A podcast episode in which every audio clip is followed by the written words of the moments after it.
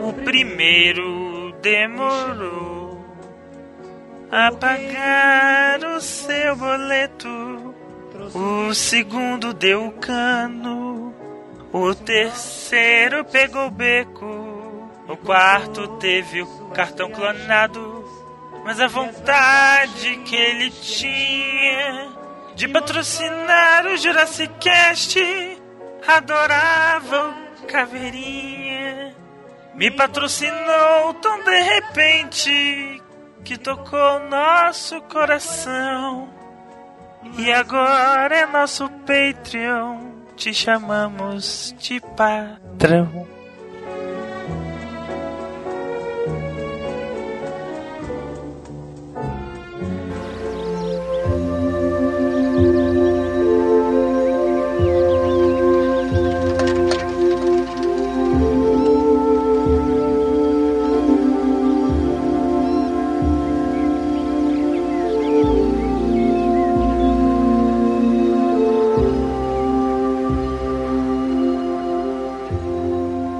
Eu tinha 12 para 13 anos, a primeira vez que vi um ser humano morto. Foi no verão de 1959, faz muito tempo. Mas isso, claro, em termos de número de anos. Eu morava numa cidadezinha do Oregon, chamada Castle Rock. População apenas 1.281 pessoas. Mas para mim era o mundo inteiro.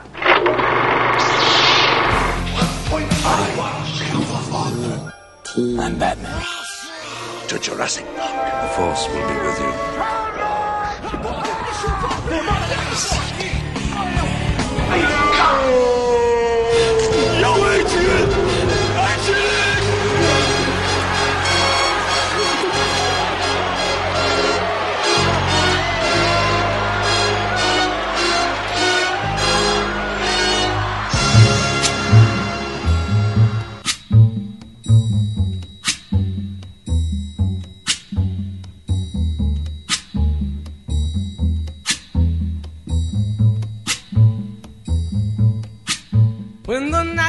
Bom dia, internet! Jurassic Cast no ar, meus caros internéticos. Voltamos com mais um episódio. Esses caras têm problema com criança gorda. Este quem vos fala, Calaveira, está comigo aqui, o Miote. E aí, galera, o Pateta é um cachorro, né? Sabe o que é engraçado? Crianças de 10 anos ali, né? 10, 12 anos, conversando. E é o mesmo tipo de discussão que adultos de 40 têm na internet hoje em dia. E era 1960. E era 1960. Stand by me. So.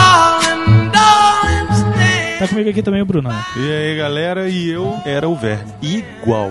Eu era o Verne. Completo. Cagão, ainda sou. Bobão, gordo, nego me zoava. Eu era o Verne. Só usava óculos, que era pior ainda.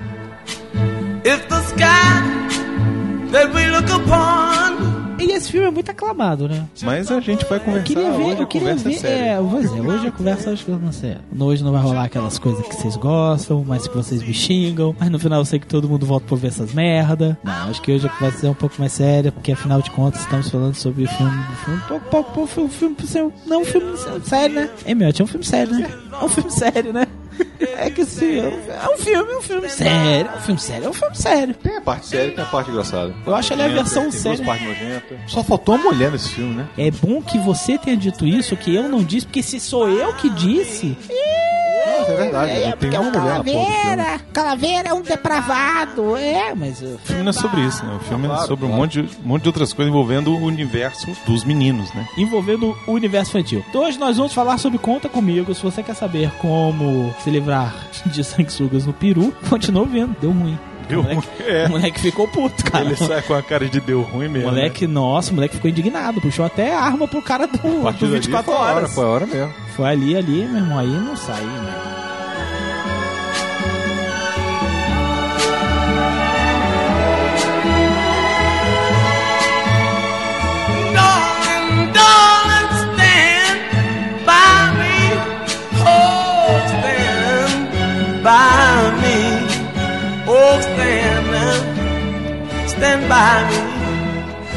by me. Whenever you're in trouble, won't you stand by me? Oh, stand. Olá, aqui é Frank Travis. A verdade dói, mas dói muito mais andar numa bicicleta sem selim. Oh, como dói! E dói mais ainda quando não se ouve o programa delicioso Jurassic Cast. Lollipop, lollipop, oh, oh, oh.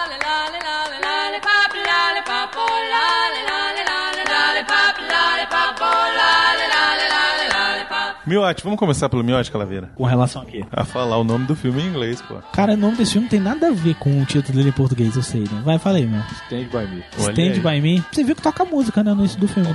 No final do filme. Ah, não. A, a, a Bem no iniciozinho, bem incidental, é. incidental, assim, bem de levezinho e tal. E é a única hora que toca a música incidental, porque o filme é todo música dos anos 50 e 60. É, porque tem Tudo a ver, tem a né? ver com a época, Claro. né? Nossa, Sim, é. não. Música pop dos anos Com 60. certeza. É, lollipop, lollipop, lollipop, lollipop.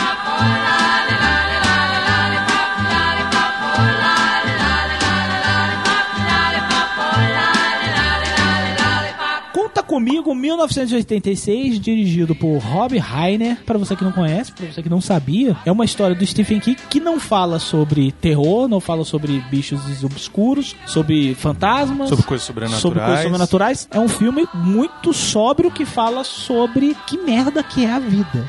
É, na verdade, o, o filme e o livro contam a história do rito de passagem de uma criança para um homem. É isso, assim, eles estão no limiar da pré-adolescência. É o momento exato onde eles deixam de ser crianças e passam a ser adolescentes que vão virar adultos, né? É a morte da infância. A gente está vendo ali a morte da infância. O filme é sobre isso, a morte da infância. O filme tem dois momentos, assim. Antes do menino encontrar aquele cervo e depois do menino encontrar o cervo. Depois que o menino encontra o cervo, o filme fica completamente dark. Chegam ao finalmente, encontram o corpo e tal, e ali é que eles se transformam. Eles têm que virar adultos imediatamente. O que a sua vida pregressa do que você viveu até ali vai fazer com que você vire a pessoa que você vai ser dali pra frente. O livro original do Stephen King se chama O Corpo. Tinha que ter alguma coisa macabra, né? Nem que fosse o título do filme. Que o título problema, a gente sabe, né? É. Engraçado que o Stephen King tem outros filmes baseados nas obras dele, né? Outros bons filmes que têm esse toque sobrenatural, mas também não, não são tão assim. Um deles é o Espera de um Milagre, que é uma história também character driven, né? Mas Dirigida é- pelos mas é atores. sobrenatural. Mas tem um pouco de sobrenatural. Mas tem também o excelente Sonho de Liberdade, que não tem nada de sobrenatural. Totalmente relações entre os seres humanos ali. Seems a little longer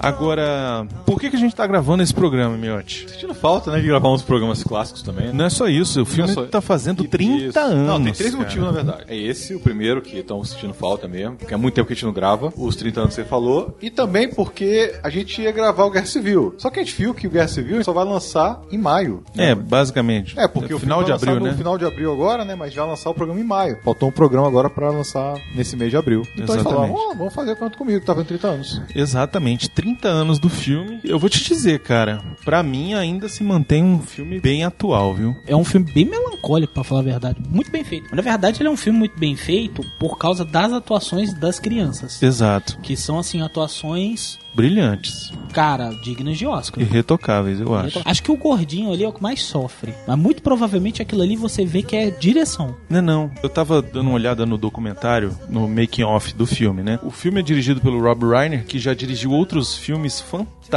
cara, que eu nem lembrava. Tem um filme chamado A Princesa Prometida. Você já viu esse filme? Não. Princesa Prometida é excelente, é um filme meio medieval, tosco. Tem o Cary Elves nesse filme e tem aquele personagem do Inigo Montoya que My name is Inigo Montoya, you killed my father, I want to kill you, sabe aquele negócio? Tem no Netflix, depois procurem e assistam, é bem Não divertido. vai rolar. É bobo, mas é divertido, é pra criança. É, não vai rolar. Ele é diretor também do Harry e Sally, feitos um para o outro. dele. Pois é. Mas tem um aqui que eu acabei de ver. que Louca é Obsessão. Louca Obsessão, pô, é excelente. É outra história do é Stephen foda. King. Louco Obsessão? Qual que é isso? Do cara que é sequestrado pela mulher, o cara que é O escritor é, é O Stephen King eu acho que sequestrado. fez uma história como fosse ele, né? É, era dele. uma, ele... mulher, uma mulher sequestra o cara? É, que tem a cena. Ela quebra as pernas dele. O cara com um martelão, assim, lembra nos filmes? Você Não, filme? nunca vi Cara, esse filme, veja. que horror. James Caan, não é? Excelente. James Caan.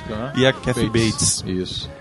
Excelente Esse esse, filme é muito filme. bom, é agoniante. O Stephen King escreveu esse livro porque um dia ele tava em casa com a família e tal, e de repente apareceu um fã dentro da casa dele pedindo um autógrafo. Caralho, é muito. é o E chefe. ele ficou louco. Ele falou: Não, tá, tá demais isso. O bicho se mudou pra montanha e escreveu esse livro, cara. Além do Louco Obsessão, tem o Questão de De Honra. honra, porra. esse é Porra. demais. You can handle the truth. Sim, esse, É? esse aí não é. Excelente. Já disse muito isso para Leonardo e Bruno que volta e meia sempre um assunto que vem, vem à tona na internet. Nunca sabendo qual é. Eu sempre tenho que evocar os poderes do. Não, não.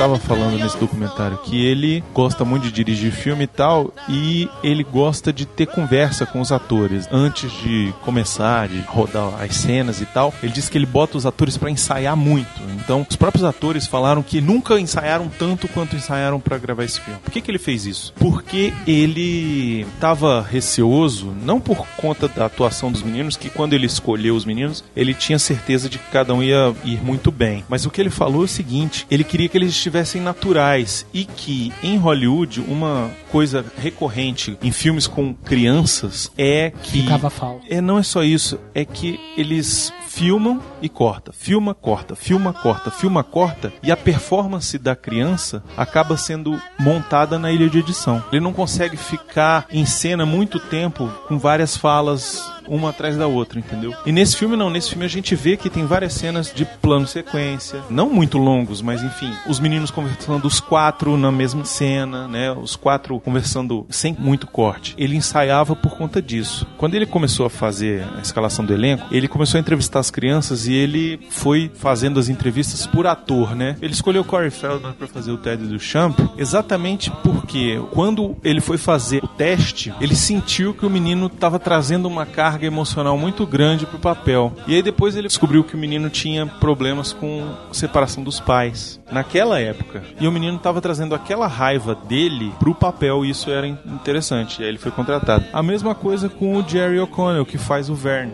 Ele falou que quando o menino entrou, ele era o Verne. Brincalhão, meio bobão, sabe Espontâneo. assim? É, sabe, espontâneo e tal. E que ele enxergou na hora o Verne e ele só ficou preocupado de como é que ele poderia levar aquilo para o papel. O que ele diz no documentário é que ele trabalhou com ele na questão exatamente dessa dos ensaios, entendeu? Ensaiava, ensaiava, ensaiava, ensaiava e ele ficava tranquilo que o menino ia interpretar. E a atuação dele é a bem. mais fraquinha. É, a mais fraquinha, mas é porque é o personagem menos interessante, assim, né? É um menino que tem menos problemas, né? Do que os outros, assim. Os outros, cada um tem um pouco de dramas familiares e a gente não conhece esse lado do Verne. De repente, a gente, se a gente conhecesse o lado familiar do Verne, eu acho que isso iria ficar um pouco mais claro, talvez, da personalidade dele. Agora, é interessante que ele, que foi o menino que menos teve problema, ele foi o que teve uma vida que foi a mais tranquila, digamos assim, no final, quando ele tá falando do que cada um virou e não sei o que. Ele foi um cara que, ah, casou, teve filhos e tá,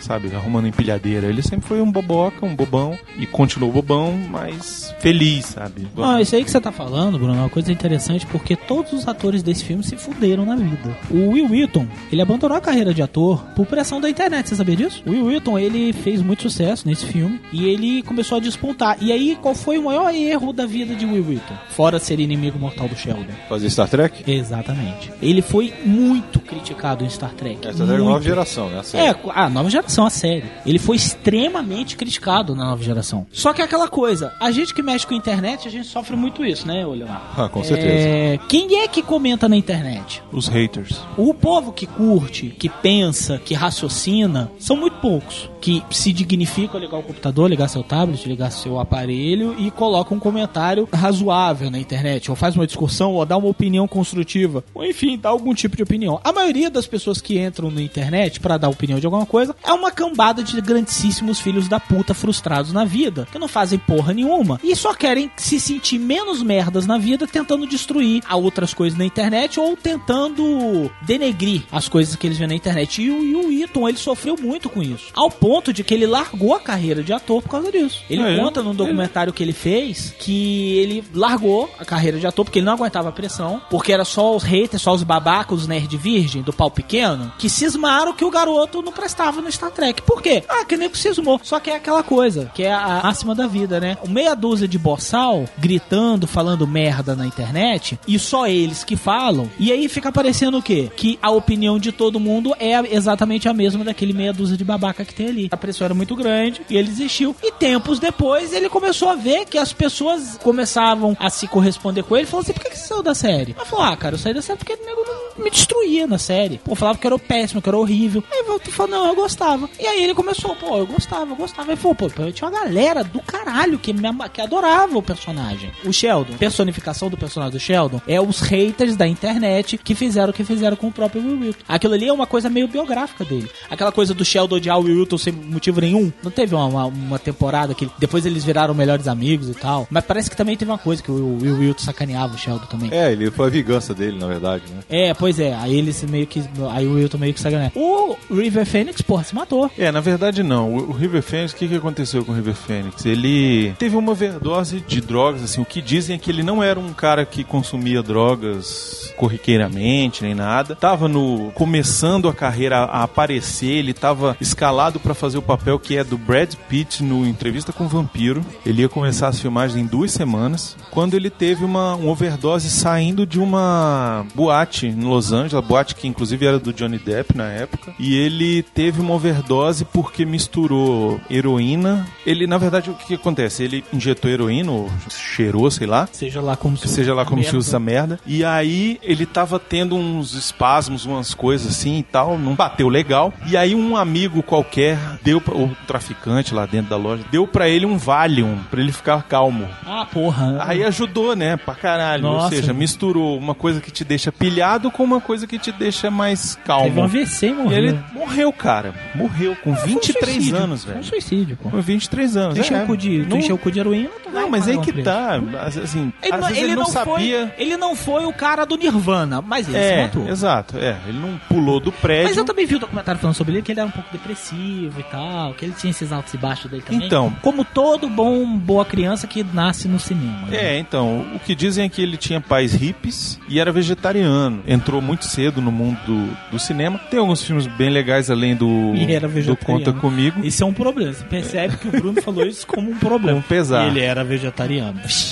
Aí já foi Indiana Jones, né? Ele fez o jovem Indiana Jones no filme, né? No, no- E olha, eu não sou de ficar elogiando, não, mas rapaz, que garoto bonito, viu? Ele era lindo. Eu não usaria essas palavras, né? Porque além de soar muito meio esquisito, soa errado. Eu não tenho nada. Soa muito, não, não, soa muito errado. Ah, bonito. Ele era, uma, rapaz ele, é um- simpático. ele era um rapaz, não, ele era um homem muito bonito. Seria um homem muito bonito. Ele fez Viagem ao Mundo dos Sonhos, que é outro filme de Sessão da Tarde, mesmo. que vale a pena É a gente mesmo. falar um dia. Ele fez um filme Garotos de Programa, fez A Costa do Mosquito com o Harrison Ford, e ele estava escalado para fazer o papel do Brad Pitt no Entrevista com o Vampiro, e atuar junto com o Tom Cruise. Cruise. Esse filme ia ser o filme que ia estourar ele de vez, sabe assim. E o cara morreu, ele era um grande amigo do Keanu Reeves. Eles até fizeram um filme juntos. Eu não sei qual que é. Garoto de programa com ele? Pois é. E morreu. É uma merda, né? É, não usa heroína, cara. Vai Não dar merda. não vai, use. Vai dar ruim. E, de preferência, não misture com Valium.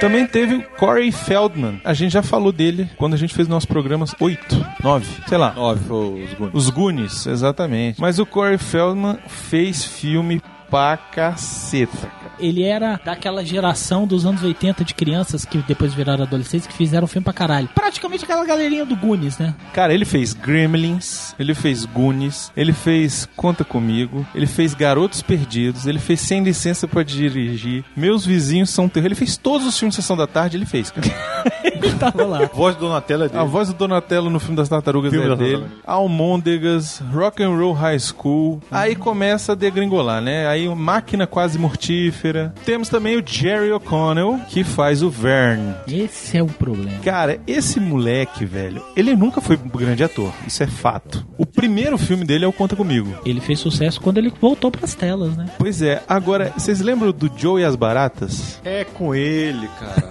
É mesmo.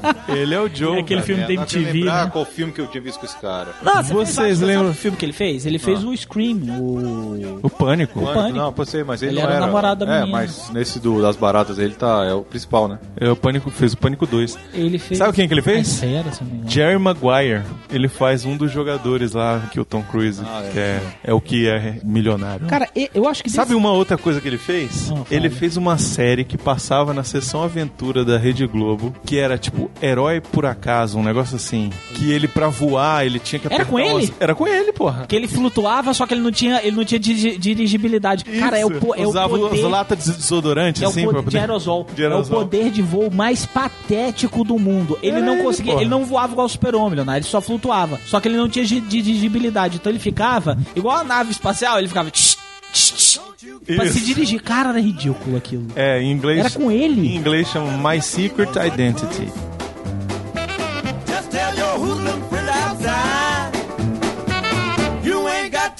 Take a ride. Yakety yak, Don't talk back. yakety yak, yakety yak. Yakety yak, yakety yak. You shake my nerves and you rattle my brain. Too much love drives a man insane. You broke my will, but what a thrill. Ei, você aí, o que que você tá esperando de ser nosso patrão, rapaz? Mandar na gente, mandar miote fazer as coisas? Acesse aí patreon.com barra Jurassicast, Cine seja um dos nossos patrões. Mmm, feels good. Hold me, baby. Well, I want to love you like I love the should. You're fine, so kind. Tell this world that you're mine, mine, mine, mine.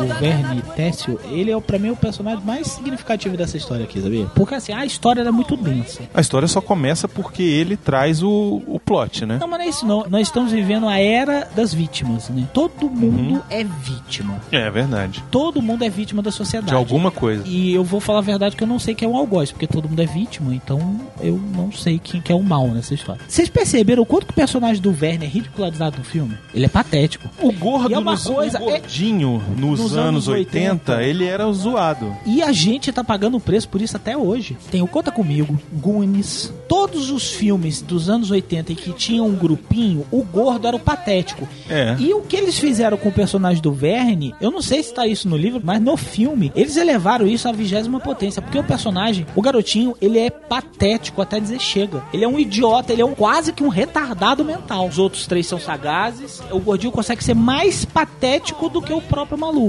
Isso pra uma geração que nasceu nos anos 80 isso é uma merda. Porque eu fui uma criança gorda, fui um adolescente magro, fui um adulto magro e agora estou entrando quase com um adulto de meia idade gordo. Mas estou trabalhando nisso na internet. E você vê o quanto que isso mexeu na, na sociedade e nunca se falou porra nenhuma quanto a isso. Uma coisa que me chamou a atenção, a história do garotinho que faz o personagem do Richard Dreyfuss, O Gordon. La Chance, ele é o tipo um, um aspirante a escritor. E uma hora lá que eles estão acampando, ele vai contar a história. E a Isso. história é sobre o quê? Sobre um gordo. Um gordo imenso, que era extremamente ridicularizado pela cidade. Porque ele era gordo. Ele, inclusive, fala isso na história. Não, ele era gordo, ele era tão gordo que as pessoas chamavam ele de bola de sebo. Tá todo mundo que tá escutando isso? Aí tá falando, ai, o que que tem? Calaveira. Nossa, ai, ai, ai, você só reclama. Pois é, então vamos fazer o seguinte, vou pegar o Verne com todas essas características que tem esse filme agora, e vamos botar ele preto. Se fosse um ator negro, meu irmão, isso ia dar uma merda. Eu dou o meu cu para os cachorros que esse filme ia ter aclamação crítica que tem hoje em dia. Esse filme ia ser extremamente massacrado. Por quê? Porque era o garotinho gordo negro sendo extremamente esculhambado da hora que o filme começa até a hora que o filme termina. E aí você vê, ao longo de toda a minha vida, eu sempre me encontrei nesses momentos em que o gordo, ele é extremamente ridicularizado no cinema e tá tudo certo. O filme, ele traz isso, cara, querendo ou não. Pois é, mas o que eu acho interessante do filme é que ele traz isso, mas ele não tá ali querendo zoar o gordinho. Era a realidade daquela época, cara. O gordo era o, O gordo era um sempre. merda. não, o gordo sempre foi zoado, cara. Pois é, isso é errado. Tudo gordo- bem. Não é a questão do gordo ser zoado. É a questão do gordo, ele é sempre menor. Tudo bem, mas o que eu tô dizendo é, o filme não é sobre isso, né? Não, não é, mas eu tô é um assunto Não, não, eu sei. O que eu tô dizendo assim, me chamou a o filme, o filme ele trata isso com naturalidade, é isso que eu quis dizer. Porque o gordo é zoado na sociedade. Ele tá trazendo esse aspecto para o filme. Não é porque isso era zoado no filme que a sociedade zoava. A sociedade já, já zoava o gordo. No Goonies, o gordo ali, ele é o alívio cômico. Aqui também, mas de uma forma muito mais natural do que essencial. No Goonies, o gordinho lá, ele é só pra isso. Nesse daqui, o gordinho, ele é trapalhão, ele é. Ele é sabe, pate- ele é um ele é pateta.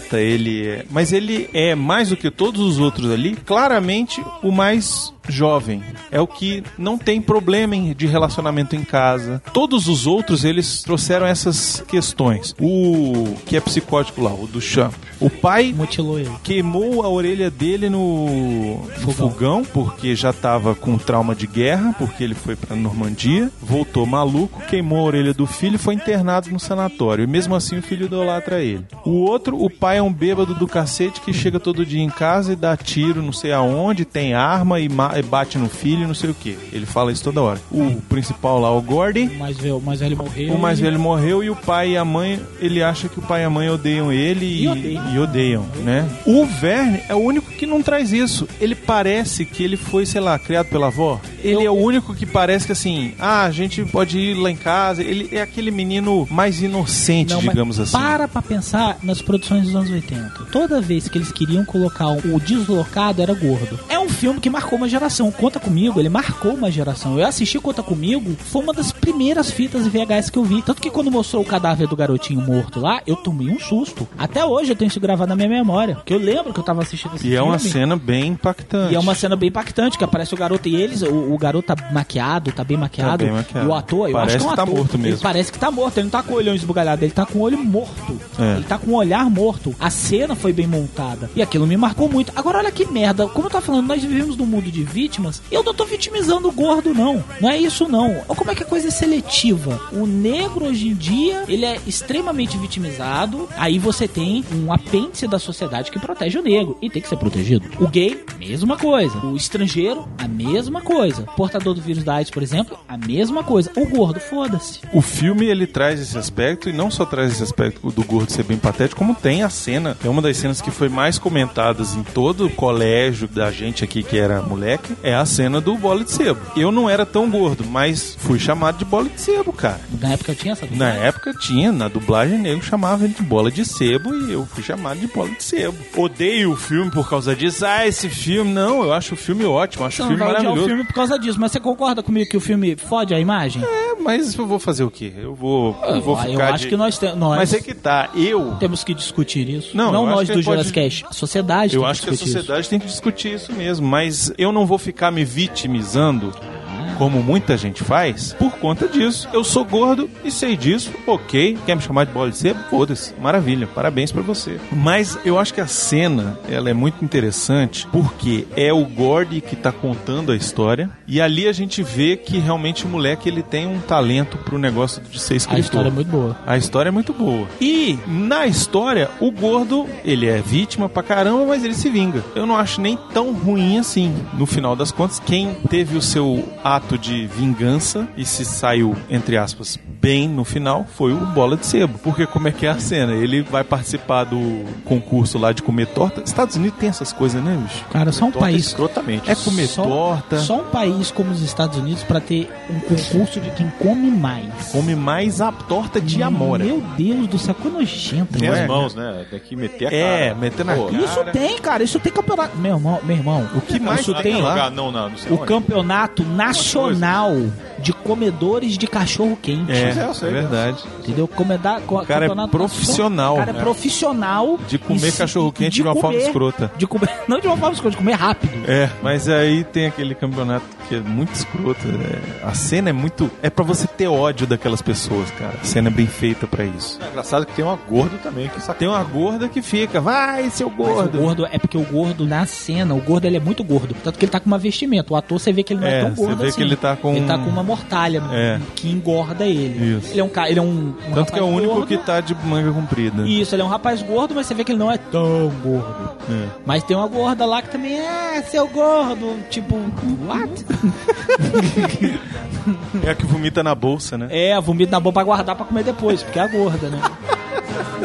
Verdade. Também o Kiefer Sutherland, né, Jack cara? Bauer. Que é o Jack Bauer aí, o nosso Isso, querido que Jack faz Bauer. o proto-garoto perdido, né? É, porque depois ele ia fazer o garoto Depois ele Perdido. foge, vai pra outra cidade e vira um, vira um vampiro. Vira um vampiro Vira um do mal. Um vampiro do mal. Sabe que ele E... sempre fez papel assim do mal, né? É, nos filmes ele sempre foi malvado. Sempre foi malvado. É porque Todo o filme que Kiefer ele faz. Sutherland ele tem uma cara de filha da puta, nata. Ele tem uma cara de Tem filha da um puta, que é um nata. filme que eu quero falar aqui ainda, é O Tempo de Matar. Ele é o cara do Ku Klux Klan. Born to É Kill? mesmo, É. Time to Tempo de Kill. Matar tá na Netflix. Tempo de Tempo de muito Matar. bom esse filme. Ah, tá, sobre a parada lá do preconceito é. racial, né? É, Muito bom esse filme. é bem legal. Samuel Jackson, Samuel Jackson. Sandra Bullock, Isso. o Matt McConaughey. Eu vi esse filme. A Sandra Bullock é uma investigadora, né? Advogada, é. Advogada. Tá, aí ele tá nesse filme, ele é um dos caras do, da Ku Klux Klan. Aquele Por um Fio, É com Corey Farrell. Com o Colin Farrell. Colin ele que é o Farrell. cara que... Ele é o, o vilão. o vilão lá, que apareceu É. no final. Mas ele fez, pô, filme pra caramba. Todo mundo sabe quem é o. Não preciso falar aqui É quem. o quem- dos 24 que, horas. que ele já fez, é o Jack Bauer. Jack Bauer é foda pra caralho. E nesse filme ele é o boyzinho Babaca. babaca, né, cara? Cara, ele é o, ele é o redneck babaca. Redneck É, babaca. aquele grupinho dele, é, é- são os babacas. É, eu- eu- nós vamos agora ver os peitinhos da Mary Jane. É, por E eles não tinham o que fazer, eles ficavam achacando as crianças. Agora, legal que aquela cidade ninguém faz porra nenhuma, né? Nada, né? O cara tá pisando na cabeça de uma criança. Na rua. Na rua, na frente da barbearia, o cara tá lá. Esses meninos. esses arruaceiros. É, velho, é por isso que tá, o teu país é um Chama a exportador. polícia, né, cara? É, é, teu país é um Chama o xerife Se aí. chamar xerife ia bater no garoto. Para de apanhar, só apanha, igual homem. Porra, de cidade atrasada do Olha, caralho, meu. essa cidade aí me lembrou a cidade do Rambo. É, Né? Realmente, se o xerife chegasse, era capaz de dar porrada nos moleques, velho. Cara, a gente sabe que toda cidadezinha americana do interior vai dar merda. É, Ou é um verdade. psicopata, ou é algum monstro, ou é alguma infecção alienígena. Assim, os monstros maiores vão pra Nova York.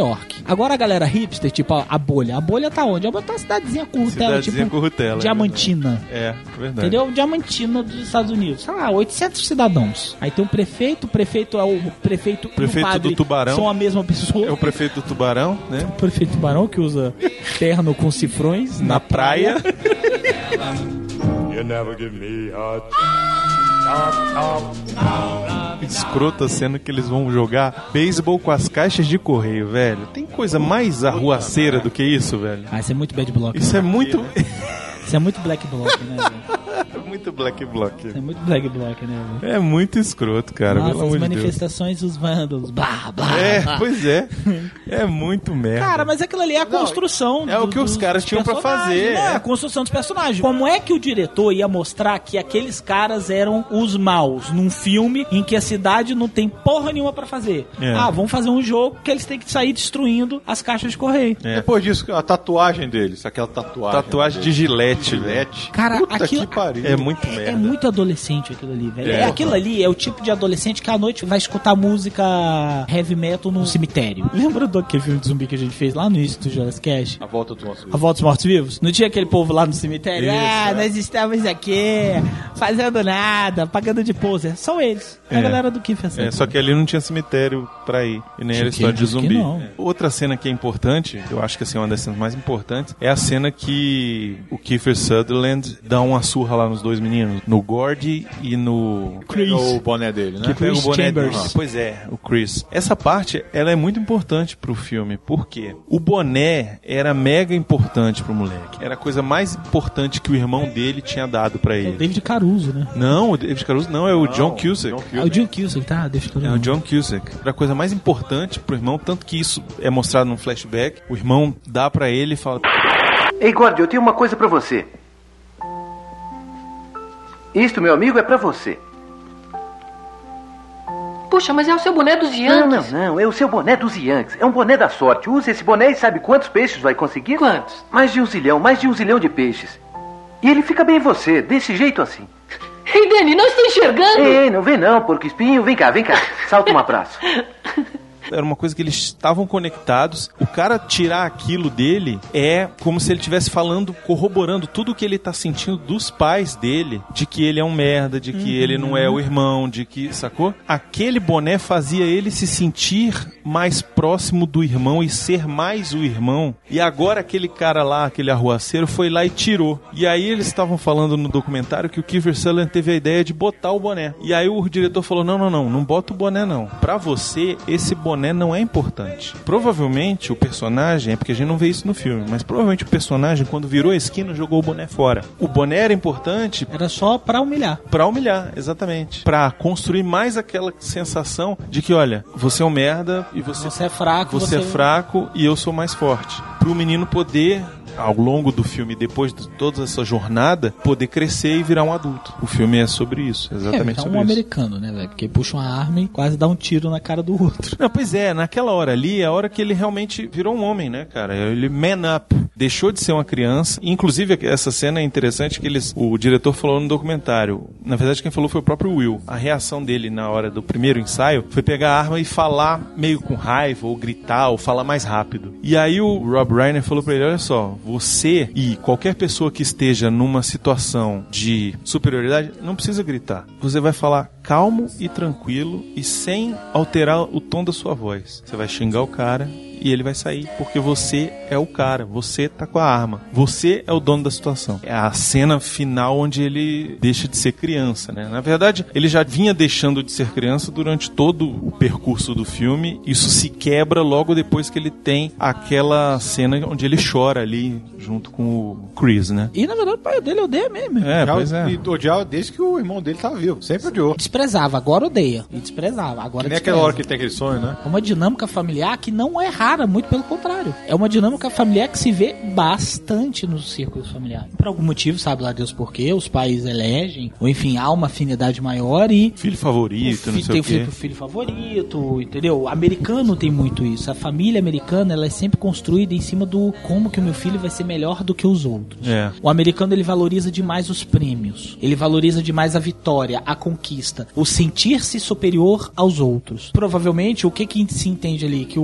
o garoto lá, o que era o irmão do Will Wheaton, ele era um, um astro do esporte. Do esporte E americano tal. adora esporte. É. E o Will Estava Wheaton- na universidade, Tava na com universidade. bolsa, e o Will. Wilton é mais aquele garoto intelectual que americano, por ser um, um obtuso do caralho, ele não valoriza. Tanto tem a cena lá do, do jantar que o irmão fala, o John Cruiser que fala.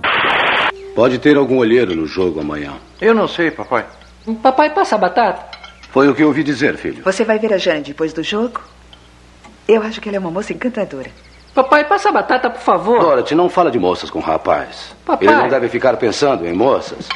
Essa vai ser a maior partida de sua vida. Dennis, quando estiver lá amanhã, Papai, você leu a história que o God escreveu? God escreveu uma história, é realmente boa. O que você escreveu, querido? Estão vendo? É exatamente o que eu digo. O futebol requer concentração. Você começa com moças e a cabeça dele começa devagar. Corte, Dorothy, eu realmente gostei. Achei Eu não formidável. quero que fique me interrompendo. Você Boa, viu que estava maninho. falando com o rapaz, não viu? Coisa de família Busca pé. bem atrasada dos É, Estados Unidos é. mesmo. O americano é um bicho muito atrasado, sabe? Essa família bem do interiorzão Redneck americano. mesmo. É, bem caipira, bem... Bem caipirosca. Porra, de uma família obtusa, atrasada do caralho. Pô, A mãe do, do garoto é a mãe da Lorraine. Porra, mas só tu que viu isso, Leonardo. Pô, tu não percebeu não? Quem que vai lembrar que é a mãe da Lorraine? E a menina do. Aquela, a mãe também do garoto lá do Gremlins. Gremlins. Bota o, o Gremlin dentro do micro-ondas. Pô, Gremlins, eu, ve, eu deve ter visto há uns 20 anos tem o atrás. Blu-ray? Ah, deve ter quebrado de ódio. Tem nem menu, vai se lascar.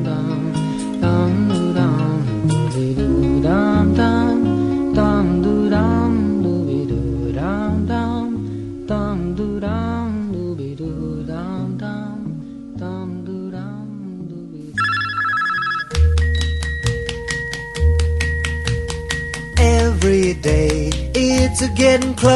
Ah, internet, tô aqui pra falar das canecas Jurassic Cast. A caneca mágica do Rock, a Thundercats, a DeLorean da Belina, tudo, tudo lá na TheMagicBox.com.br. Entra logo, senão eu vou jogar laranja na tua casa. It's getting faster. Everyone said go ahead and ask her. Love like yours will surely come my way. Hey, hey, hey. O personagem do River Phoenix, o que, que vocês acharam dele? Cara, eu gosto muito, assim, é o personagem que no livro ele é o mais importante. Inclusive no livro, Não é o personagem do Will Wheaton. é, o Will Wheaton é só o narrador. O personagem do River Phoenix, ele é o líderzinho da equipe e no livro é ele quem pega a arma e expulsa o personagem do Kiefer Sutherland. Só que o diretor e os roteiristas acharam mais interessante para a construção do filme e do personagem em si ser o personagem do narrador que nessa hora mandava embora o, o Kiefer Sutherland. Eu acho que é um personagem bem completo assim, porque ele tem essa questão de trazer as coisas de casa. É outro que é bem sofrido assim a história dele. É o cara que por conta dos pais ou por conta do seu histórico familiar, ele já é prejulgado. É o pai do garoto, até vira O pai do garoto Por que você não tem amigos como o Danny? Papai, eles são legais. Claro que são. Um ladrão e dois debilóides. Chris não é um ladrão. Ele roubou o dinheiro do leite na escola. No meu entender, ele é ladrão. rolava um pré-julgamento em tudo que ele fazia, né? Fora que apanhava do pai, o pai era bêbado, tinha toda essa história, não sei É, o mas quê. é uma coisa que destoa toda a construção do garotinho, o Chris Chambers. A psiquiatria, a psicologia americana, ela é muito construída em cima de causa e efeito. Você sofre e você é um psicopata. Uhum. Você teve traumas infantis, então você vai ser um adulto traumatizado. Assim que a psicologia americana trabalha. E não é Uhum. verdade. O ser humano ele não é assim. O ser humano não é uma sucessão de causa e efeito. Você pode ter uma vida extremamente feliz na infância e se tornar um adulto extremamente filho da puta. Ou doente. Não existe explicação Não existe para as doenças mentais. Uhum. Não correlação para as doenças mentais. Explicação existe. Não existe uma correlação direta. Pode ser que você tenha tido traumas na infância que vão influenciar no futuro, como pode ser que não. Não é determinante. Só que na psiquiatria americana é. E esse filme ele traz uma novidade, que é justamente o oposto. O personagem do River Phoenix, ele tem todo o perfil do personagem do Kiefer Sutherland, por exemplo. De se tornar um redneck perverso que dá porrada em todo mundo. Ele não é só o, o chefezão da o chefinho da, da, da ganguezinha lá, não, né, do grupinho deles. Ele é o cara que cuida de todos eles. Ele é extremamente paternal com todos os É, o personagens. psicopata lá resolve ficar no, no, no trilho do trem, ele vai lá e salva. E salva. É, o outro lá tem Ele, o pô, ele dá uma ele dá uma aula de incentivo moral lá. É, uma aula de incentivo lá com o personagem do Will Wheaton. Não, pô, tu vai ser um puta do escritor. Isso. Você tem que se afastar dessa cidade, essa curtela do caralho, isso aqui é um puta de um atraso de vida. Aí ele, ah, não, mas eu não quero. Qual o problema? Qual o problema? Tu vai se tornar um adulto merda. Tu vai ser mais uma pessoa inteligente que ficou idiota por causa do meio que você vive. Papo adulto pra caralho. É. O gordo faz as gordices, mas ele não tira o gordo, né? O É. gordo tá lá, ele cuida Ele, do gordo ele não também. sacaneia o gordo tanto assim. É, o, o, O, quem sacaneia mais é o psicopatinha é o lá. psicopatinho, é o psiquinho. Enfim, ele cuida de todos Ele é o único ali. que peita o psicopata. Sim. Ele é o único que resolve enfrentar lá. E tem hora que os dois saem numa discussão. E, porque É. ele salva o maluco. É, não, eu vou desviar do trem. Ele ia se matar, o cara. É, é, ia se matar, pois é. Mas ele sofre também. Tem aquela cena que eles estão no acampamento à noite, né? E ele vem falar desse caso, que doeu muito nele, de ter sido acusado injustamente por um crime, né? E a professora bateu nele. Tem uma história dessa, né? Ele fala que a horas? Professora desceu o cacete nele e que ele não acreditava naquilo, que, pô, ele não tinha feito nada e tal. O que eu acho interessante é que eles estavam falando que na hora que foram fazer a cena, o River Phoenix fez a cena e não tava legal, eles fizeram de novo, não tava legal, o Rob Reiner deu um tempo, chamou o River Phoenix num canto e falou, olha só, com a sua experiência de ator, falou, olha só, tem um método da gente de atuação que é da gente usar as nossas próprias memórias pra gente poder atuar. E aí conversou com ele bastante e falou, olha, eu não quero saber qual é, mas tenta puxar aí da sua memória alguma vez que algum adulto traiu sua confiança ou te enganou de alguma forma, ou fez você se sentir um merda, alguma coisa assim. E aí o River Phoenix foi lá e conseguiu fazer a cena que a gente vê no, no coisa, que é uma cena bem impactante, que ele chora pra caramba e tal. Eu acho bacana, assim, o, essa coisa do Rob Reiner trazer esse a mais pro ator, porque o filme, ele é um filme que é dirigido pelos personagens. A, a história é boba, um grupo de crianças que resolvem ir achar um corpo, Mas eu né? acho que. Não, mas não é. Não é O filme é sobre a jornada. Ela é o filme é simples. sobre. É, é. mas Não é, eu não acho bobo. Não, não é bobo, é simples, é. São quatro garotinhos que passam a noite na floresta. Mas a história é sobre a jornada, né? Sobre Cara, eles crescerem, sobre. Eu acho que é mais denso do que a jornada. Porque olha só, viver e crescer é uma bagunça do caralho. Um dos motivos do filme ser tão aclamado, inclusive pela crítica, porque ele é muito aclamado, ele foi muito aclamado pela crítica, é porque justamente o filme ele traz essas nuances da infância que, cara, são coisas que fazem parte da vida de todo mundo. Todo mundo tem uma história da própria vida em que passou por situações extremamente difíceis ou traumáticas. Por isso que eu acho que esse filme é tão aclamado, porque todo mundo que assiste se identifica com algum daqueles garotinhos. É verdade. Eu me identifico com o gordo. Eu sou o gordo todinho. Você tá falando que era o gordo? Eu sou aquele gordo todinho. Inocente. Pense numa criança inocente. Eu também era. Nossa, mas eu era inocente mas Eu era tão inocente que quando eu lembro da minha inocência naquela época, me irrita. Todos os personagens, aqueles quatro arquétipos, eles causam uma identificação muito grande com o público, com quem assiste. Mas o que eu acho interessante, assim, é aquilo que eu tava falando, né? É o momento de transição deles da infância pra vida adulta, digamos assim. É claro que dali pra frente eles vão virar adolescentes e tal, ainda vão ter muito resquício, mas é um momento que define essa transição, porque você enxerga isso claramente no filme. O filme começa eles bobão, brincando, não sei o que. É claro que eles fazem coisas de adulto, toda criança faz coisa escondida, coisa que o adulto faz. No caso deles, 1959, era fumar, jogar baralho, não sei o que. Eles estão numa casa na árvore no começo do filme. Tem aquele negócio, ah, vamos, aí eles vão na trilha do trem, e aí cantando, todos eles juntos, não sei o que, e fazendo brincadeirinha, um zoando o outro e tal. Ficam meio que tirando um com a cara do outro, tirando sarra, ah, seu, seu É, viado. eles, sua- né? eles ficam no caminho entre a infância e tendo que lidar dentro daquela infância com temas extremamente Exato, adultos. exato. Como, por exemplo, ter que lidar com o fator de você ser desprezado pelos pais. Isso. São crianças, você vê que são crianças que eles falam assim, tem até a cena da floresta que é interessante. O narrador fala assim: Ficamos conversando noite adentro. Assuntos importantes. Até que se descobrisse sexo. Isso, E aí. depois é só rolar, ah, comi fulana, a bunda É, da outra, isso. os peitos da outra, o sexo da outra. Mas como era a inocência, cara, era. Tá legal. Mickey é um rato. Donald um pato. Pluto é cachorro. E Pateta é o quê? Se eu pudesse ter um só prato pro resto da vida, isso é fácil. Torta. Torta de amora. Não dá nem pra pensar. Pateta é cachorro. Decididamente é um cachorro. Eu sabia que o programa de perguntas da TV era combinado. Não tem ninguém que consiga saber tanto assim de ópera. Ele não pode ser cachorro. Ele usa chapéu e dirige um carro. Caravana é uma série muito legal. Mas vocês já pararam pra pensar que eles nunca chegam? Eles só viajam de carroça. Meu Deus, coisa estranha. Que diabo é o pateta? E estão os dois lá atrás conversando sobre. Tá pronto pro colégio? Sim. Junior High. Sabe o que isso quer dizer, não sabe? Quando chegar junho, a gente vai ficar separado. Mas o que você tá dizendo? Por que isso aconteceria? Porque não vai ser como na escola primária, só por isso. Você já vai fazer o pré-colegial. E eu, o Ted e o Verne vamos para cursos práticos com o resto dos retardados para fazer cinzeiros e gaiolas. E você vai conhecer uma porção de novos amigos. Gente bacana. Uma porção de bobocas, você quer dizer? Não, chapa. Não diga isso. Nem pense nisso. Não vou estudar com uma porção de bobocas, esquece. O boboca vai ser você.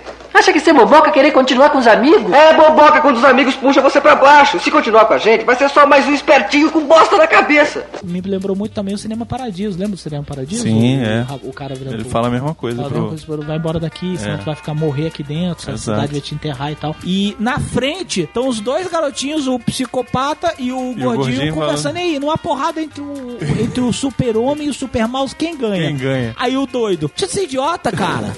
super-mouse é um desenho, o é um homem Uma de pessoa de verdade. verdade. O desenho nunca vai ganhar de uma pessoa de verdade. Aí o gordinho, é, cara, você, você tem razão, você, é um Você é cara um cara inteligente. Você é um cara inteligente. Você é o cara mesmo, hein? É, eu- ele, mas essa é uma briga foda, hein?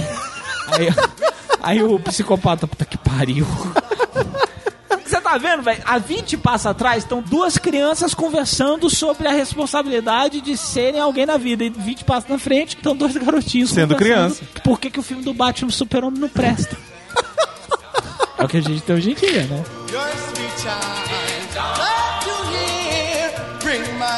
Tem a hora que eles estão fumando. O papo deles quando eles estão fumando. Eles vão fumar. O gordinho puxa assim, o- dá, dá, uma, dá uma bicada assim.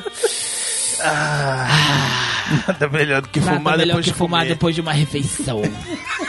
Aí tu, caralho. Sozinho. Não aí trepou no- ainda, né? O outro já emenda. E aí, vocês viram o Disney Club? Pô, eu vi. Sei o quê. Tá uma zona a cabeça desses garotos.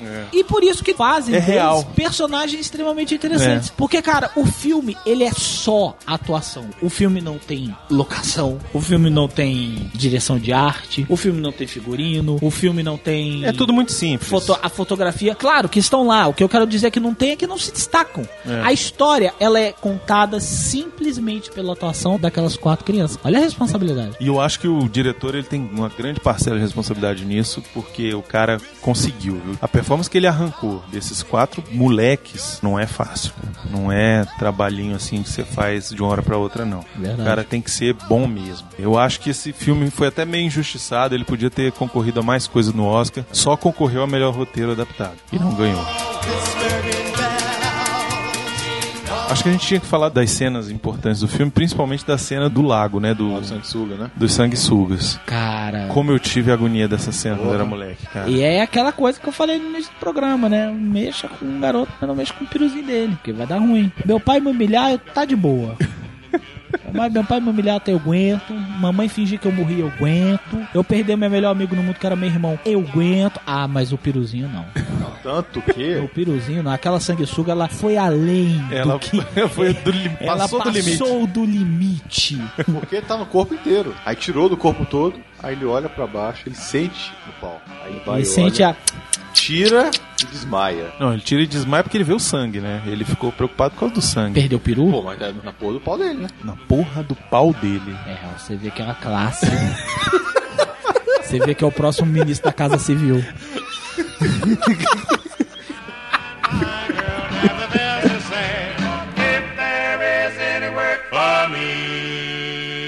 Inclusive é isso, né, cara? Eles estão seguindo lá no pra mim é a trilho. cena que mais destoa no filme. Não é, cara. Sabe Não é por quê? não, não é não. Porque Por quê? olha só, é outra cena que é sobre o rito de passagem, cara. Ah, Eles tem estavam. no pau, rio de passagem? Não, Não, ó, Não eles tive esse estão, na- rito. eles estão no trilho do trem. eles estão no trilho do trem. Pra decidir se vão pela floresta que é mais rápido ou se vão Pelo trilho caminho da demorar. segurança. O caminho da né? segurança ou o caminho de arriscar? Ah, metáfora. Metáfora. Entendi. E eles resolvem arriscar. E quem é que era o único que era cagão que não queria arriscar? O gordinho. Ele vai no fácil. Não foi ele que precisou correr do cachorro lá do Sycamore, Sycamore. E aí eles resolvem ir pela floresta. Aí vão pela floresta, se arriscam. E aí chega lá e tem que atravessar a porra do, do pântano. Isso. O Coisa muito moleque tá reclamando o tempo todo, o gordinho. Oh, Tá reclamando não sei o quê. E aí quando eles entram na água, eles falam assim, não, é seguro ir. Os quatro afundam, porque é um pântano mais profundo. O Gordy é o único que não cai na brincadeira. Os outros vão brincar, ah, é folia, é não sei o que e tal. Começa a jogar água um no outro e a, a- afundar e fazer...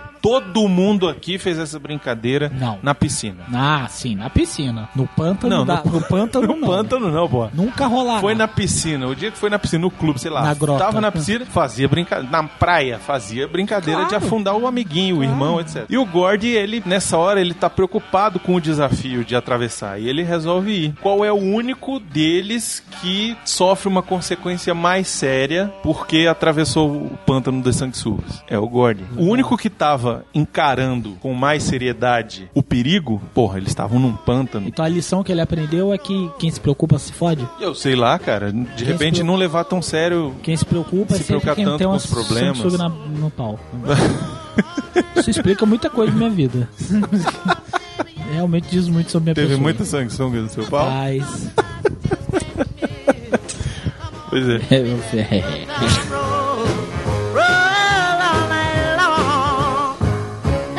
Vamos falar de outra cena, que é a cena que eu tava falando Cachorro, do, do cachorro. É muito criança aquilo, né, cara? Isso, eles estão ali falando, temos que tomar cuidado com o cachorro, porque o cachorro é foda, Foi o cachorro treinado é isso. para arrancar o ovo. É, só o ovo. E aí, Só o ovo, tá. ele só vai morder o seu ovo. E, cara, criança faz muito isso, cara. Totalmente. De criar uma mitologia gigantesca em cima de uma coisa que é desse tamanzinho. O cachorro é isso, assim, é aquele negócio da imaginação da criança que leva lá pra cima. E quando foi ver, era um vira-lata safado. E tinha um negócio negócio do pegue as bolas que ele ouvia. É Sick Boy. Sick and Boy. E neguinho falava Sick and Balls, que é pegue nas bolas. E aí, nego já criou uma mitologia em cima Que disso. o cachorro só mordia os Isso. E na verdade era só um cachorrinho, né? E aí quando eles pulam, na verdade o grande perigo era o cara que humilha eles, né? Assim, eles fogem do perigo, mas ao mesmo tempo. É, mas os o cara vai lá e fala: O que vocês estão fazendo aqui? Aí os moleques vão encarar. Vão "Ei, encarar, é, não sei o quê." Nós somos rebeldes. Ele, ah, é, você é o babaca.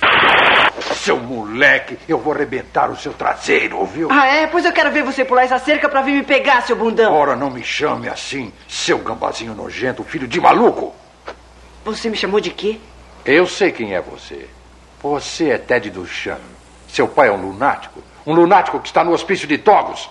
Pensa que eu não sei que ele quase queimou sua orelha no fogão? Ele foi comando nas praias da Normandia. Ele é mais maluco que rato de privada. Não admira que você haja assim, tendo um maluco como pai? Se chamar meu pai de maluco outra vez, eu te mato. Maluco, maluco, maluco. Ah! Eu vou arrancar sua cabeça e fazer cocô no seu pescoço! Não! Eu vou! Pois vem aqui tentar, seu molequinho nojento. Ele quer que você lá pra te dar a maior surra e depois te entregar pra E polícia! você fica quieto aí, seu metido. Deixa que ele venha brigar. Claro, você só tem 200 quilos a mais que ele, seu porcão! Eu sei o seu nome. Você é La Chance. Conheço todos vocês. E todos os seus pais vão receber um telefonema meu. Menos, claro, o maluco lá em Togos. Ah, eu vou te matar! Eu te mostro quem é maluco, desgraçado! Seu filhotinho de casa de vagabunda. Você vai ver, seu porco desgraçado! Volte aqui! Volte aqui, seu moleque! Ninguém ofende meu pai! Volte aqui! Ele foi comando nas praias da Eu mandei voltar aqui! Seu idiota, ele atacou uma praia, o bundão! Volte! Tipo a realidade jogando na cara Na deles. cara né? Uma deles, merda, cara. é. que merda. Lembrando de quem eles são, né? Lembrando que eles são, porque de certa forma a pequena jornada deles é uma fuga, né? É porque inclusive a gente nem falou o motivo que eles criam essa jornada, porque é um garoto que era da idade dele, se perdeu na floresta e a polícia tava fazendo comunicado o tempo inteiro, ó, é fulano de tal saiu pra pegar moras na floresta e se perdeu, coisa de filme, né? Quem que vai sair na floresta pra pegar moras sozinho? Isso. Enfim, o garoto se perdeu. E aí ele falou assim, ó, se perdeu mais ou menos na área tal. E os moleques falaram, pô, a gente conhece essa área, fica perto da cidade tal. Pô, por que, que a gente não vai lá? Se a gente achar o corpo dele, a gente vai ser o herói. Talvez eles deem na até uma, me- televisão. uma medalha. É, não o cara, aparecer na nossa, televisão. é verdade, então o gordinho lá. leva até um pente, ele fica todo. Pô, vai levar um pente, vamos um ficarem pente. bonitos. É, pente pros outros. Pô, tu não tem cabelo, seu imbecil. Ele fala, não, é pra você, sabe? Tipo, É, e ainda escolhemos ele. É. Como Não, é e que vocês até, boa merda? cena que na hora que o pente cai. É a cara que o gordinho faz. Que é a decepção. Ele olha pro negócio e não consegue pegar. Com a cena do trem também, né? Sim, a cena do trem é interessante. Que eles estão atravessando o trilho do trem, que é tipo uma ponte, né? E eles então- não teriam pra onde fugir caso o trem aparecesse. Uma ponte é bem alta e tal. É, e a gente já sabe que nos Estados Unidos todo maxi- maquinista é um psicótico É, doido. que vai acelerar. I no stop for anyone. Devia estar assim em todo trem, Todo toda trem locomotiva. tá stop for Porque, nothing. velho, ele não para por nada, velho. O DeLorean, nego, não parou. Tem um carro, foda-se! Passa por cima, o trem atropela. É verdade. É criança, é cavalo. Meu irmão, locomotiva não para. O cara olha e fala assim: foda-se, eu não sou eu estou para parar. Eu estou numa locomotiva, saia da frente. É isso. O meu contrato só me paga por uma freada.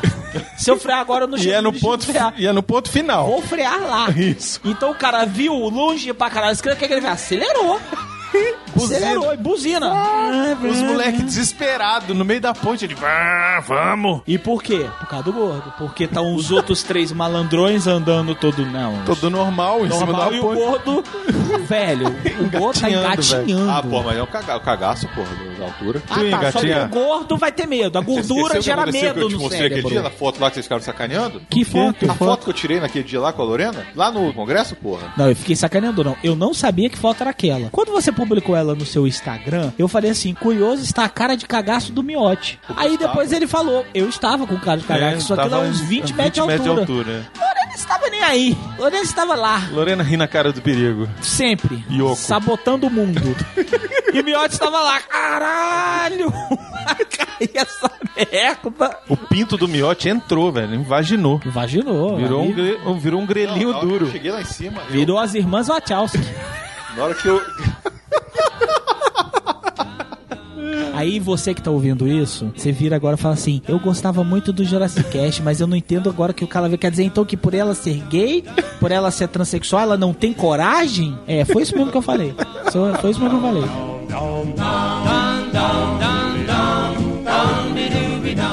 O Rob Reiner tava falando no documentário, queria fazer a cena e tal, e eles já estavam fazendo várias vezes, e os dois não conseguiam fazer uma cara de que estavam realmente assustados, porque você vê que algumas cenas ali, primeiro, que o trem tem um tava chroma muito... key. É, tem um aqui, tem um chroma key, tem outro que tem o trem, mas ele tá bem longe, e eles tinham controle sobre o trem e tal, tava tudo sob controle, então os meninos não ficavam tão apavorados assim como ele queria. Começou e filmou, e filmou, e filmou, e filmou, e filmou, aí já tava bem... Cara, imagina a merda. Recolhe o trem. Isso. Espera a fumaça dissipar. Isso, pois Agora é. acelera o trem. Vai de novo. Para o trem. Puta que Pois pariu, é. você tá louco. E aí ele disse que ele começou a dar um esporro nos moleques. Começou a gritar mesmo. Eles botavam a câmera num carrinho também. E esse carrinho era puxado na mão. E os caras da produção também já estavam mega cansados. E aí os moleques eram crianças, né? Tinham 12 anos. E ele começou, tá vendo? Esses moleques, esse pessoal aqui tá cansado. E é por causa de vocês. E começou a gritar, mas muito forte assim com os moleques. E os moleques começaram a chorar. Pô, cara, desculpa, não sei o que. Ele roda, roda, roda, roda, vai. Aí solta o trem, não sei o que. E foi aí que ele conseguiu a performance dos moleques. Obviamente, como sempre nos anos 80, abusando das crianças. E eu acho que tá certo. A escola, escola de direção Steven Steven Spielberg de atuação. Torture as crianças ao máximo enquanto você puder. Essa parte dos sanguessugas define bem esse ponto. Assim, depois desse lago dos sanguessugas, o filme fica bem dark. Encontram o corpo do menino, que é uma cena pesada pra caramba, e aí eles começam a fazer uma coisa. E nessa hora o Gord ele trava, né? Ele começa a lembrar, e aí é que ele tem aquele surto de começar a chorar, porque ele fala que o pai não ama e tal, que o pai acha que ele é um merda. E aí o River Phoenix vai lá e consola ele, fala: Ó, você não tem disso. E aí chegam uns malditos lá, eles expulsam eles, e aí eles falam: Ah, não, nós não vamos levar ele, não, vamos fazer isso do jeito certo. Por que, que antes era vamos ser os heróis e agora é não, nós vamos fazer do jeito certo? Cresceram. Eles cresceram. Não são mais crianças, são homens agora.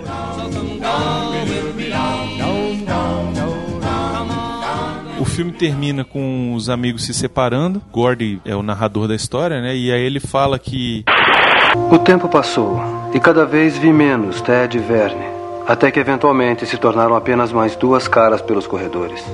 Isso acontece às vezes. Amigos entram e saem da vida da gente como garçons no restaurante. O Verne se casou ao sair do colegial, teve quatro filhos e agora é operador de empilhadeira. O Ted tentou várias vezes entrar no exército, mas a sua vista e seu ouvido deixaram de fora. A última notícia que tive foi que ele passara um tempo na prisão e que agora fazia pequenos serviços em Castle Rock. O Chris conseguiu sair. Fez o colegial comigo. Embora tenha feito muito sacrifício, conseguiu o que queria. Cursou faculdade e eventualmente se tornou um advogado. Na semana passada ele entrou num restaurante tipo self-service. Na frente dele, dois homens começaram uma discussão. Um deles puxou uma faca. Chris, que sempre foi de boa paz, tentou separá-los. Foi esfaqueado no pescoço.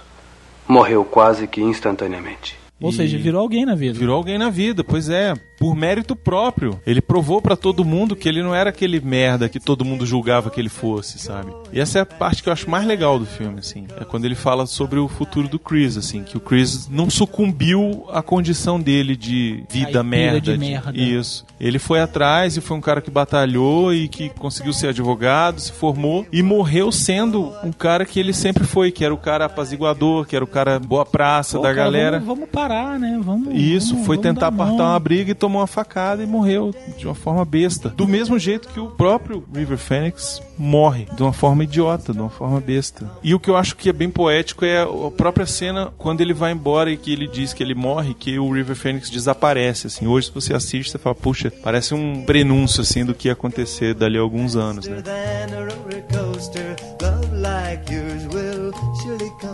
Um dos filmes mais notórios da década de 80 e que Um dos grandes filmes da Sessão da Tarde. Que merece pareça, passava na sessão da tarde, apesar de não ser tão engraçado. Eu lembro que eu assisti quando eu era garoto, quando eu era criança, e me marcou. Que eu me lembro desse filme até hoje. Exatamente. É um Muito tempo que eu não tinha visto. Lembrava da cena do, do garotinho morto. Me lembrava da cena da arma. Me lembrava da cena do sanguessuga. Da ponte. Ele tem várias Eu cenas lembrava. impactantes, assim. As cenas que ficam mesmo. que As marcam. cenas que marcam, é.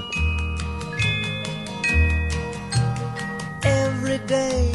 Além de tudo isso que a gente falou, tem a trilha sonora recheada de sucessos populares dos anos 50 e final dos anos 50 ali. Entre os destaques, eu queria falar aqui do Rockin' Robin, que é legal pra caramba, que foi até regravada depois pelo Jackson 5, mas a versão que tá no filme não é Jackson 5. Rocks in the treetop all the day long, hopping and a and a his song. All the little birds on Street love to hear the robin go tweet, tweet, tweet. Rockin' Robin, tweet, tweet, rock, tweet, rockin' Robin, tweet, tweet, We'll go rockin' Robin, cause we're really gonna rock tonight. Tweet, tweet, rock, Tem a outra do Lollipop, que é divertido também, que eles estão lá. Pum, pum, pum, pum.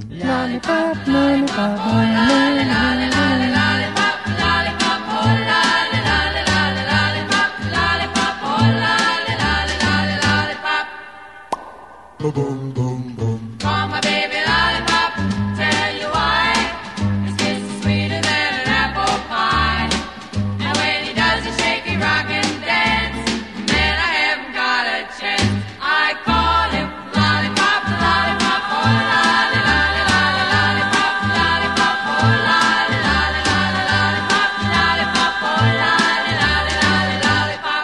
Tem, pô, a mais importante que dá nome ao filme, que é Stand By Me. Pô, é uma baita música pop. Inclusive teve um videoclipe dela na época que passava MTV, né? 1986 já tinha MTV. O clipe é com o River Phoenix tocando guitarra e com o Will Wilton. O clipe é em preto e branco e tal, e eles estão lá com o mesmo figurino do filme e eles cantando a música junto com o, artista, que eu não vou saber quem é. Mas, pô, só a música aí, meu, acho que é, é maneiro pra caramba. When the night has come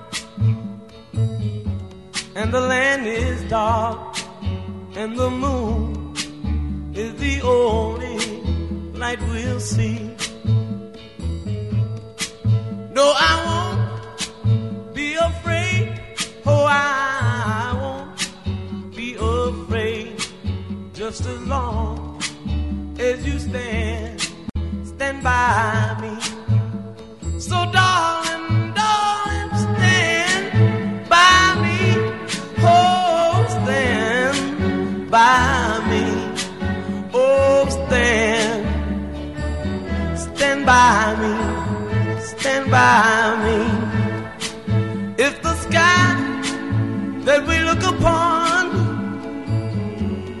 tumble and fall, or the mountain should crumble to the sea. I won't cry, I won't cry, no, I won't shed a tear just as long as you stand, stand by me.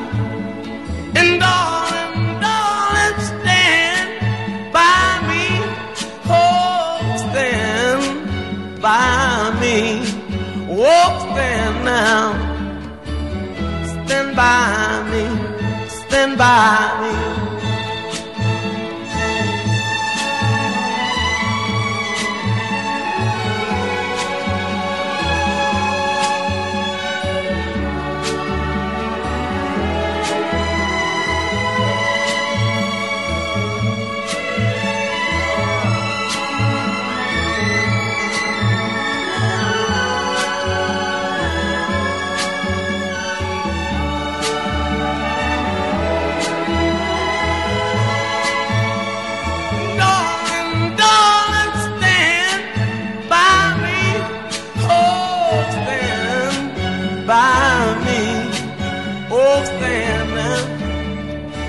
By me. Stand by me.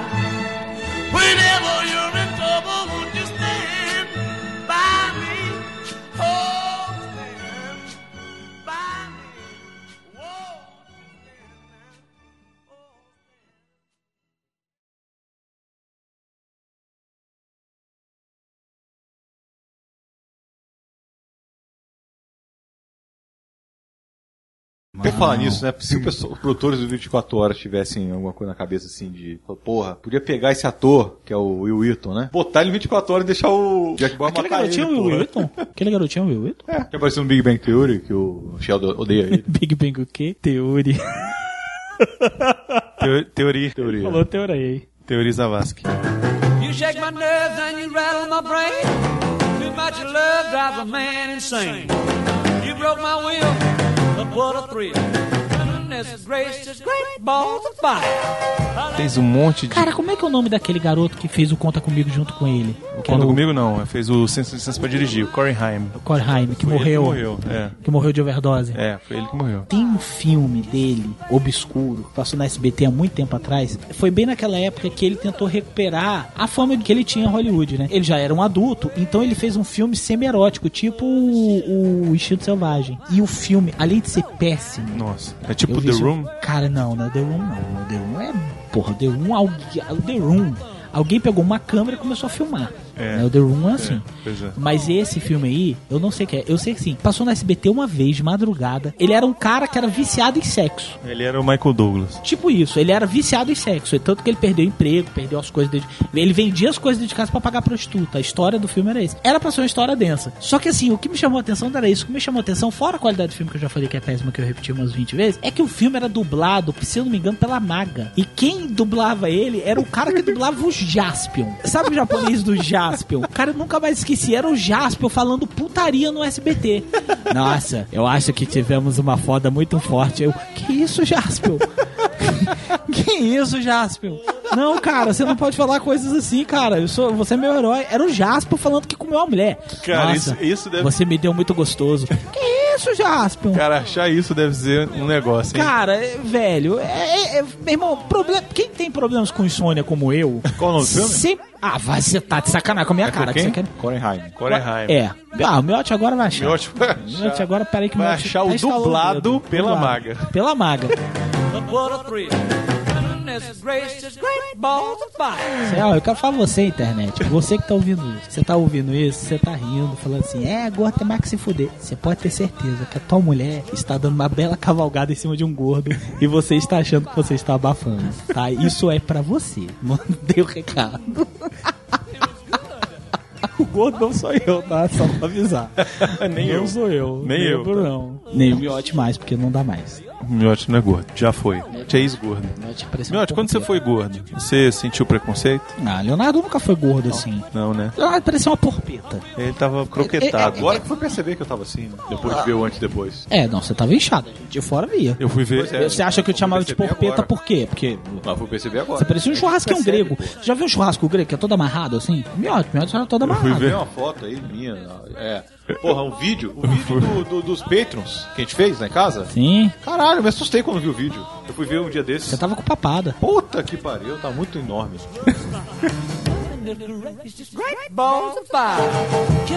Falar dos peitos da menina do Mickey Mouse Eles nem Club. falavam, eles nem falam falavam. do peito da menina do, do Mi- Mickey Mouse, não lembra? Tinha isso? É, você fala, pô, vocês assistiram aí o. o- Não tinha essa gostosa no Mickey Mouse? Ah, eu não sei se tinha, eu nunca vi Mickey Deve ser Mouse igual Club. que tem esses programas aqui de desenho, da Bom Dia e Companhia. E deve fazer. É, a exato. coisa. Como é o nome da menina do Bom Dia e Companhia? Que era? Aquela... Priscila, né? A Priscila. Pois é, era a mesma Que coisa comentar. isso? Aquela do Vocês viram? É, a Priscila do Vocês Yudi. são doidos. Já viu ela hoje em dia? Olha o Miotti. Não, cara. Esse era é o. Mas já viu hoje em dia? Não, Miote. é. Miote, Miote, você. Ela cresceu. Você é Aí. meu Miote, você Esse é o Miotti sedu seduzente. Você, Miote, isso é crime. Pode não. Não, agora ela já tem 18, eu acho.